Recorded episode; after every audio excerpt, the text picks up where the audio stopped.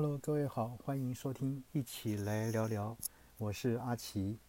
呃，今天要和各位谈什么呢？我们之前呢谈了很多哈，在疫情底下的一些饮食啊，哈，还有一些呃餐旅啊等等这样一些有形的一些消费。呃，今天呢想和各位谈的，我们在疫情下呢，我们的一个所谓的呃精神的食粮。像是阅读，那我们是该有什么样的一些阴影或者是改变呢？呃，我们来看哈，就说因应这个三级警戒，这个图书馆哈，全国各地图书馆都停止开馆，那许多馆呃许多图书馆呢也都纷纷加大那个力道呢，推广的所谓的电子书的一个借阅服务。那同时呢？呃，日本各像是啊，日本各地方政府也因为疫情而广设了电子图书馆，来满足大众在家阅读的一个需求。呃，我想我们人哈是是需要阅读的，常讲说阅读书本的哈，常讲说呃三日不读书就面目可憎。好，那我们来看呢，疫情疫情呢，看似推动了这个图书馆的数位转型。那当然，后续也浮现了许多不方便的地方。嗯，像是跟出版社的版权啊相关的问题，让许多图书馆对电子书呢也打了退堂鼓。呃，究竟呢，这个书商、图书馆和读者商啊三方之间呢，如何在数位转型呢，找到一个最佳的平衡点？那台湾啊，电子图书馆的发展又怎么样呢？呃，我常在课堂上会跟同学分享，说你缴了四年的学费，但是呢，假设你做了一件事情，你就可以把这四年学费呢就给赚回来了。你呢去把图书馆所有的一些哈可以下载的一些资料呢，全部把它下载回家，然后呢慢慢来看这些的一些哈。就算有形资资产加起来的话呢，绝对超过所谓的怎么讲？超过所谓你缴的学费。好，那当然就是一个所谓一个哈电子书那，在里面占其他在里面占最大的一宗哈。当然还有一些像一些期刊呐，还有一些电子资源等等。好，那我们也晓得，像这个疫情哈肆虐一年多来，世界各地的图书馆呢开开关关。所以呢，也催生了这个电子图书馆的诞生。好，当然我们今天还会以日本的一些例子来说明。那当然，根据日本的一个统计哈，二零二零年开设的电子图书馆是五十三间，是二零一九年的啊五二零一九年只有五间啊，但相较之下呢，有十点六倍。那二零二一年的第一季更是暴增了六十二间，许多日本的地方政府呢。那它运用了一些国家啊振兴费用来建设，即使呢目前能借阅电子书的图书馆只占了全部的百分之十一，然而哈这些数字能哈在相当快的速度增长当中。呃，像日本最早设立的电子图书馆是零七年在东京都的一个千代田网络图书馆，呃，对一般读者来说。电子图书馆啊，突破了以往这个图啊传统书籍的一个限制。那像绘本可以有这个影像啊、声音跟跨语言的多元的呈现方式。那视障者呢，也可以来阅读，提供视读的功能，以及呢，只要有手机或者是电脑呢，就可以随时随地的来观看。那对馆方来说呢，不需要担心书本被雨淋湿啊。页面破损或者是丢失，那另外呢，也节省了收藏的空间和人员办理这个租用、啊预约啊，还有催促这些手续的一些成本。而且呢，在这家哈这个千代这个田的图书馆的借书手续很简单，只要在馆内办理这个实体啊这个借书证，并申请电子借书证，就能获取。八位数字的密码。那跟一般书籍不同的是，这个电子图书馆呢，只限定给在该区居住、工作或上学的人来使用。那主要是跟提供数位图书馆系统的公司签订合约时呢，它有限制同时借阅的人数，和确保出版商呢和作家能获得合理的一个利润。所以呢，刚推动这个哈电子图书馆转型的时候呢，很多地方是采取啊观望的一个态度。但是呢，随着去年哈这个疫情来临啊，许多图书馆呢被迫开开关关，对图书馆的工作人员来说，呃，没有读者来借书跟还书呢是非常沮丧的一件事情。另外呢，像京都哈宇治市的一个图书馆呢，就是在这个时候呢加入了数位化的一个行列。那馆方呢共投资了一千两百万啊的日元来建构数位化的系统。那也透过这个网络呢，将电子书籍啊发送到读者的手机或个人电脑。那去年第一波呢，刚他呃他们购买了这个五千册的一个电子书。呃，而且呢，由于这个疫情短期不会消失，再加上数位化的趋势，今年呢，馆方哈预计将继续添购四百本以上的新书。所以呢，像这个电子图书馆的概念，在日本推广了已经哈推广了十四年，当然还是有一些很多的问题存在。像是第一个呢，第一间启用这个千代田网络网络网图书馆为例呢，那目前电子书呢，嗯，只有差不多一万册，远远低于哈少于这个纸本的五十万册。那许多读读者呢，会向馆方来反映说，想看的书太少，或者是根本没有我喜欢的作者或小说。当然，哈，这并非是图书馆的错，因为呢，许多出版社还是会优先推出纸本的书籍。那像是以台湾为例的话呢，电子书的占比能啊，只占不到书籍总出版量的百分之五，而且加上这个基于图书馆的公益性，也并非哈市面上所有的电子书呢都能够购入啊。那另外一个电子图书馆会卡关的地方在于成本。这个图书馆呢，购入这个电子书的这个价格哈，这个平均每本啊每本比这个纸本书籍高出二到三倍。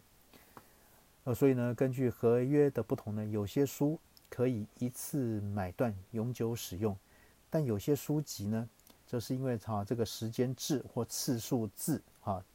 就是比如说像是时间制就两年啊一算，或是次数就好最多五十二次啊。为什么呢？因为啊，一年五十二个礼拜嘛，那超过呢就必须重新购买。那这对某些哈小型的地方图书馆是一大的一个负担，因为呢可能这本书哈到期前根本呢没有人来做所谓的借阅，就必须哈这个合约到期后还不能什么还不能读等等，没人读或没或者是合约到期后不能读。换句话说呢，花了钱但是没有人来去借阅啊。呃，我们看哈，台湾自从进入这个三级警戒以来哈，许多图书馆陆续加强了线上资源的一个推广，像是新北市啊这个市立图书馆啊，将这个月啊月季次的这个电子书呢，每人每月免费使用的这个借阅点数呢，由四点提升到了十点。那像彰化、台南、高雄等地的图书馆，也都有一些绘本的影音化。那馆方呢，将故事啊妈妈这个读绘本的影片呢上传到这些社群平台，啊来方便读者在家中来阅读。那另外像新北市立图书馆啊，他们表示说，以他们的情况来看呢，目前就馆方自行采购和免费资源的电子书相加呢，约有五十一万册，那大约是总馆藏量的六点四趴。呃，采购电子书啊，因为有什么有这个买断使用权跟计次使用两种的一个模式。那前者呢，类似这个所谓的实体书的采购，馆方呢会透过电子书平台的一个购买书籍，而且呢每一本书购买约三个哈，三个一个 copy 的一个哈数啊的的的数量。所谓 copy 本，就意思就是指同一个时间啊可以开放阅读的一个读者数。那额满呢，就必须啊排队预约，等候借阅中的读者归还。那后者呢，就所谓计次的呢，它是由馆方向这个电子书平台啊，这个那个那个来购买点数。那读者呢，透透过馆方每月提供的这个点数的借阅书籍，让这个读者自行来运用。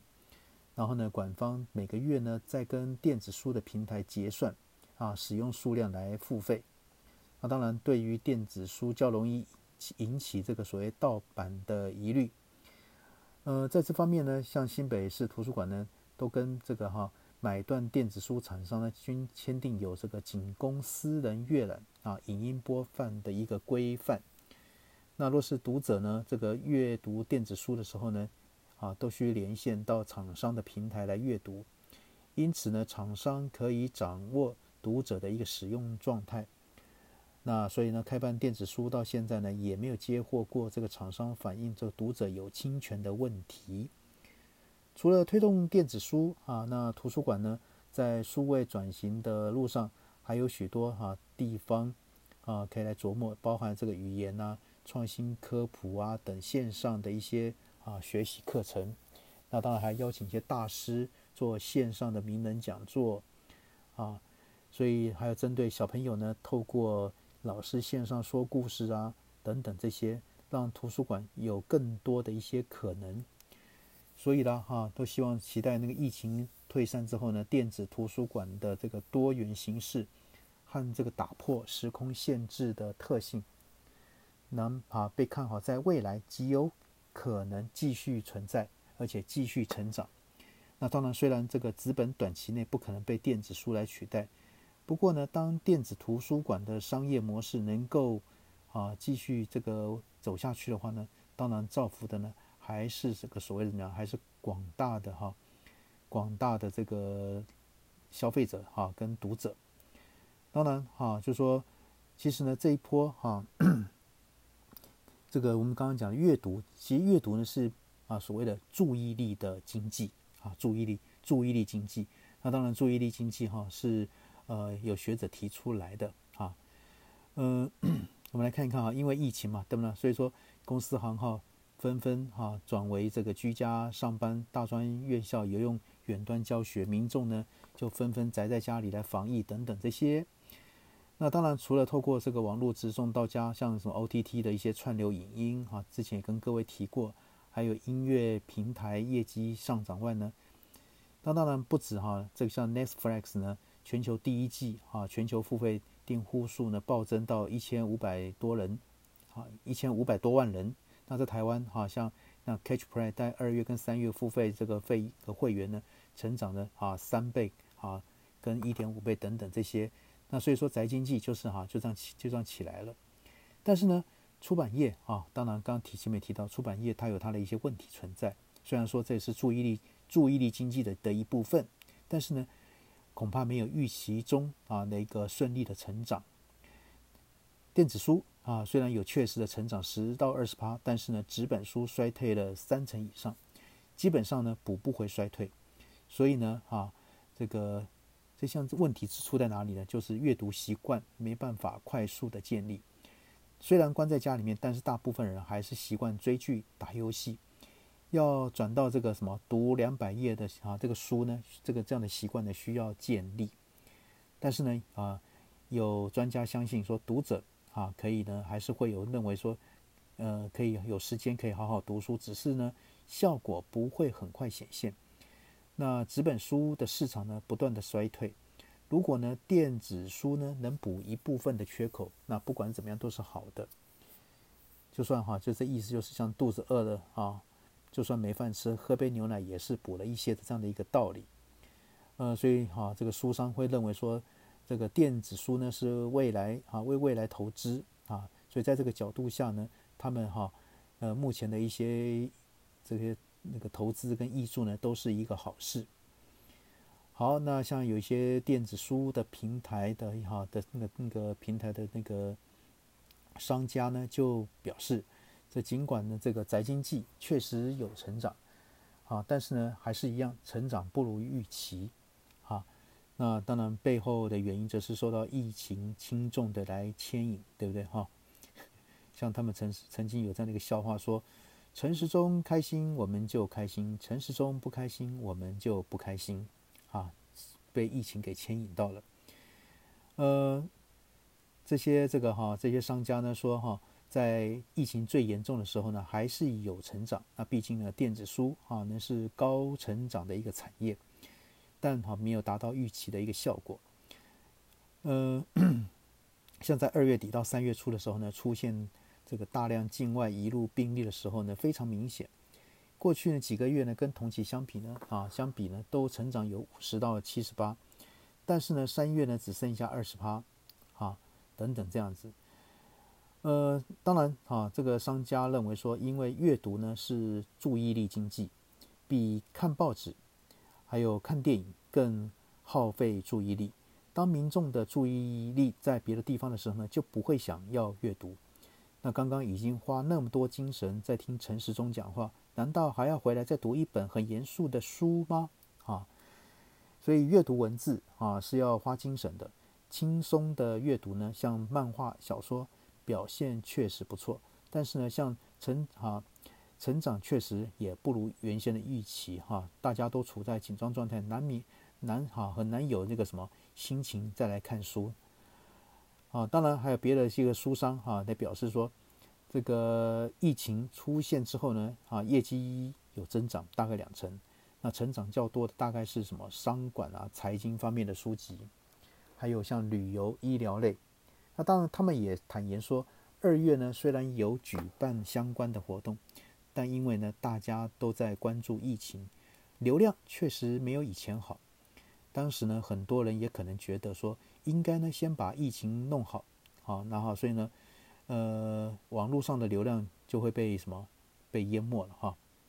当然，后续呢，当大家习惯疫情之后呢，又看到别的国家的状况，开始思考说，哎，疫情下的新生活，或者呢，很多人在家工作，就出现月增啊两成的一个情况。